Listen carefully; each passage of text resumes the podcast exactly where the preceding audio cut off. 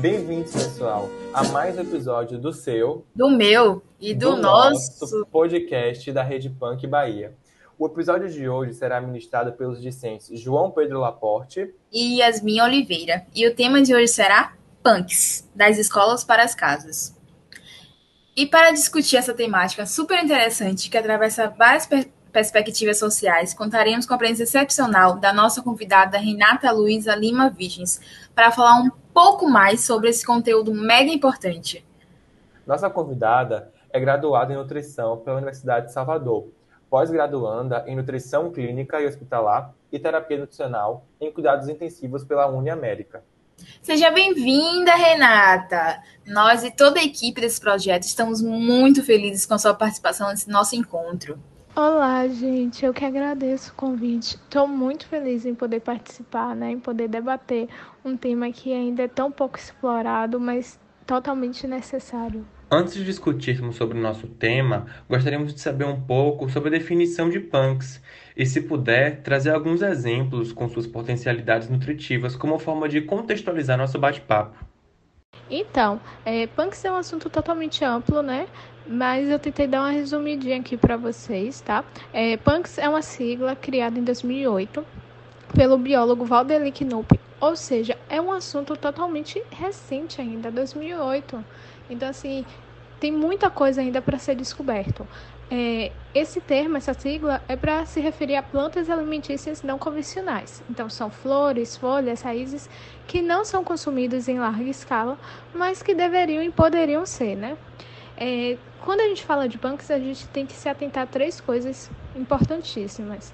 A primeira é que esse termo vai depender de com quem você esteja falando, né, da região que você está, porque é, plantas amazônicas é, não serão convencionais, por exemplo, para um paulista, mas serão convencionais para um morador de Belém ou de Manaus. Né? É, um exemplo bastante conhecido é a Oroponobis que aqui no Nordeste cresce como mato em pastagens, né? Mas lá no, em Minas eles usam como um substituto do couve. É, e tem outro exemplo que eu gosto muito de dar também, que é a ortiga brava, porque as pessoas tomam um susto. Porque aqui mesmo é algo que surge na grama e pinica a gente, né? Mas na Itália é usado como cobertura de pizza. É, esse é o primeiro ponto.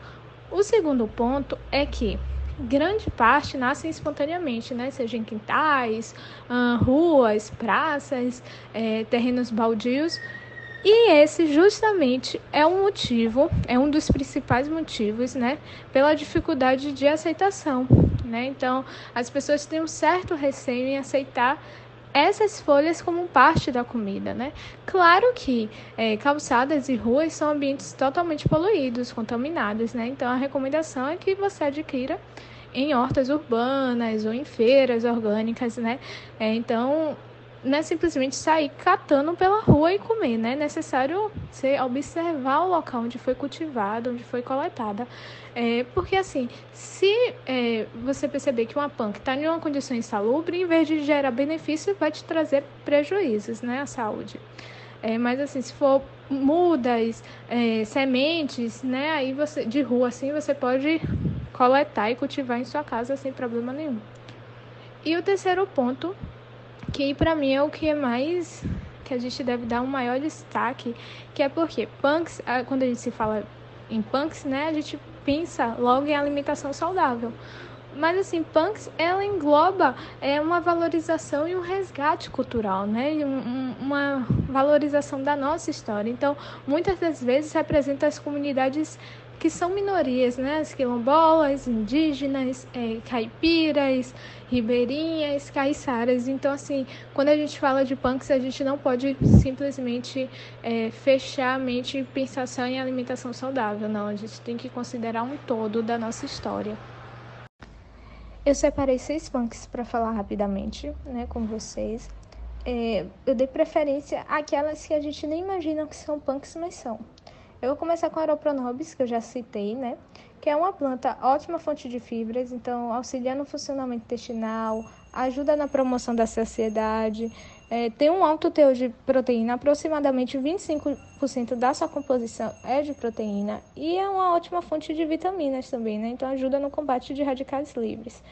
Ela pode ser usada em saladas, refogados, omeletes, massas e sucos. Então, assim, tem algumas punks que não podem ser consumidas cruas, já outras já não podem cozido, o ideal são cruas. Então, a Oropronobis não, de qualquer forma, seja refogado, seja cru, em salada, não tem problema.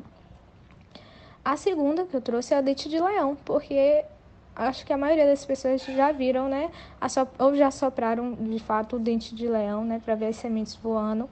E é reconhecida como uma das punks mais comuns, porque tem uma ação digestiva, né, recomendada até para quem tem problemas de fígado, e pode ser feito por meio de chá, salada, recheios, tortas, molhos.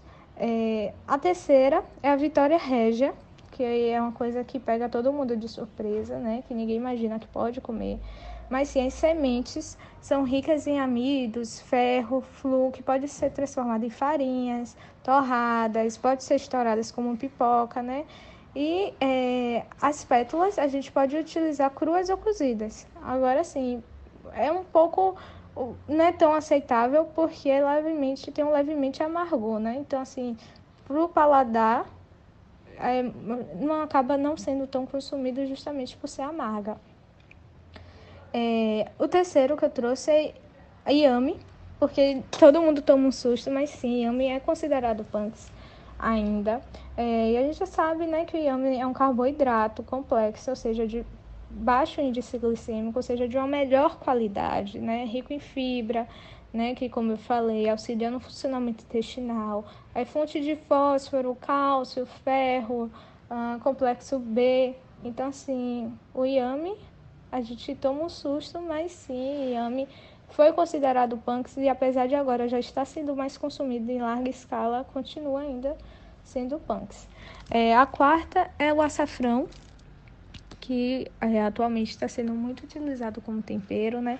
Então tem uma ação anti-inflamatória, antioxidante, anticancerígena, é fonte de vitamina é, vitamina C, vitamina A, que são né, antioxidantes, fontes de ácido fólico também. E por fim o hibisco, né, que a gente vê muita gente fazendo chá. Então é altamente nutritiva, com ação diurética, anticoagulante, cicatrizante, é considerado uma das melhores fontes de ferro, deixando até o espinafre para trás, né? Todo mundo conhece o famoso espinafre de papai como uma fonte de ferro, mas o hibisco consegue ser melhor, né? Uma fonte de ferro, tem um, um aporte de ferro maior. É, e suas folhas, flores também são comestíveis e podem ser consumidas cruas, refogadas ou cozidas, sem problema algum. Então, agora a gente vai para a segunda pergunta. Sabemos que existe um projeto na área da educação que discute e trabalha com as punks na perspectiva escolar. Como é que esse projeto e como é que ele funciona? É um projeto aprovado pela Câmara para escolas públicas. É, entre 2018 e 2019 foi o ano em que mais se viu abraçando esse projeto, né, que infelizmente foi atrapalhado pela pandemia. É, a gente sabe né, que devido à globalização, o uso crescente de alimentos industrializados, a correria da rotina, o cultivo e o consumo de hortaliças tem diminuído. Então, esse projeto visa abraçar esse tema punks, né, que tem relação com a saúde, alimentação e, como a gente já falou, com o resgate de cultura e de história. E, além disso, acaba facilitando o processo da prática da cidadania, né? Então, auxilia bastante na mudança de atitudes para um maior contato com a natureza, com a biodiversidade. É, e além disso, a gente sabe que, infelizmente, em escolas públicas, um dos principais motivos para crianças e adolescentes frequentarem a escola é a distribuição de refeições.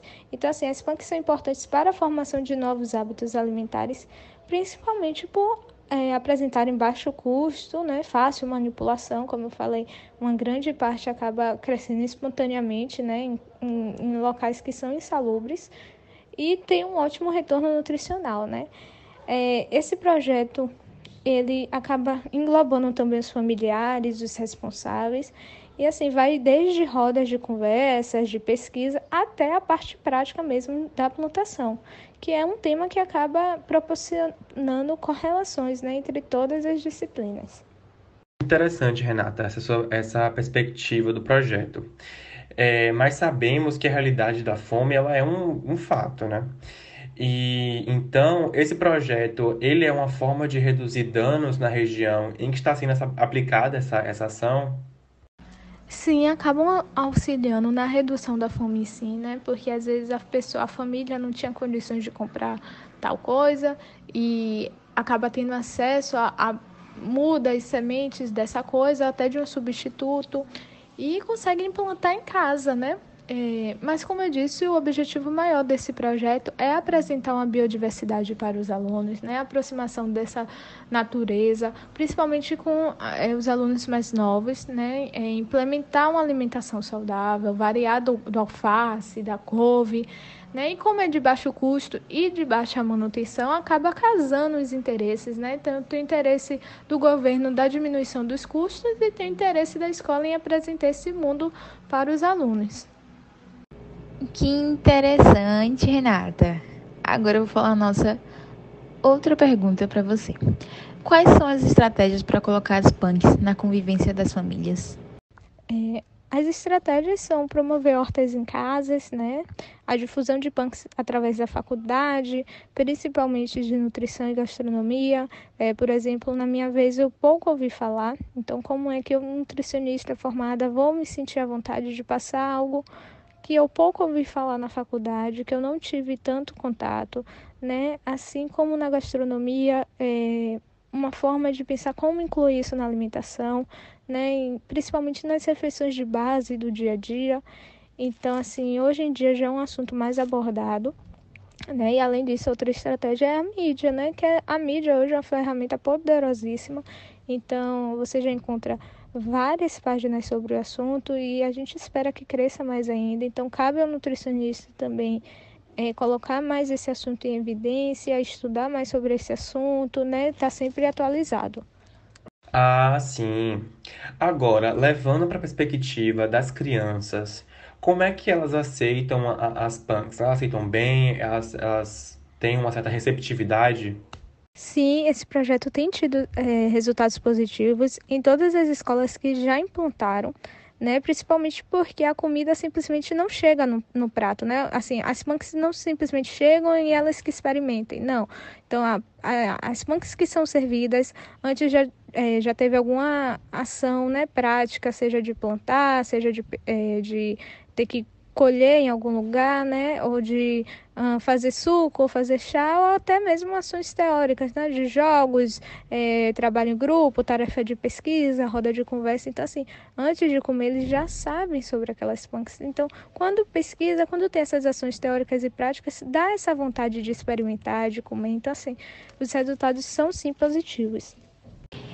E como foi dito na sua apresentação, na introdução do nosso podcast, você trabalha como nutrição, você é nutricionista.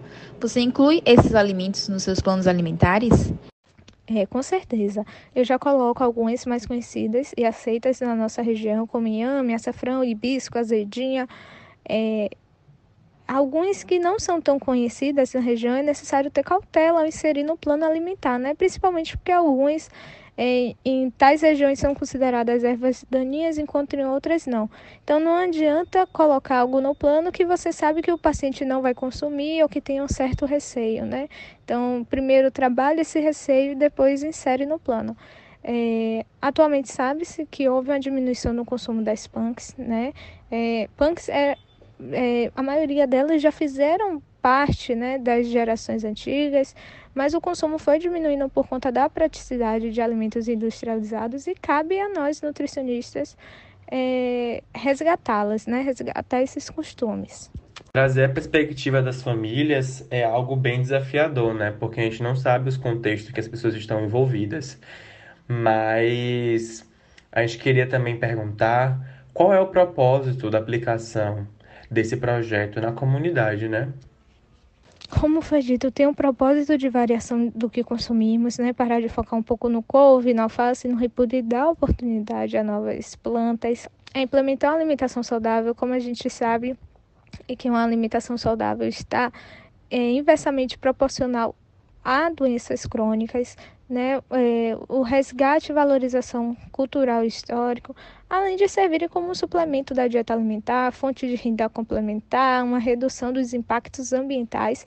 E fugindo um pouco dessa parte da alimentação, tem a parte terapêutica também que a gente não pode esquecer, né? Porque ajuda, auxilia no, na diminuição do consumo de medicações. Pessoal, infelizmente nosso podcast está chegando ao fim. Gostaríamos muito de agradecer a sua participação no episódio de hoje, Renata. Foi um prazer ter você nesse encontro. Nossa conversa foi muito rica e cheia de descobertas. Tchau, gente. Obrigada, Yasmin. Obrigada, João. Obrigada por ser desse espaço, né? Foi muito divertido e espero ser convidada mais vezes. Vamos de agradecer também aos docentes da ACCS, Plantas Alimentícias Não Convencionais, José Geraldo Aquino e Débora Otero nossa monitora da disciplina é Lina Benedito e a professora da CCS Matas Urbanas, Agroecologia, Educação Popular e Movimentos Sociais. Esse podcast foi desenvolvido para o componente curricular ACCS Plantas Alimentícias Não Convencionais, ministrado pelos professores José Zeraldo Aquino Assis e Débora Otero. Sim, esperamos que tenham gostado da nossa conversa de hoje e não se esqueçam de nos acompanhar nas redes sociais para mais informações e novos episódios do nosso podcast. Até a próxima!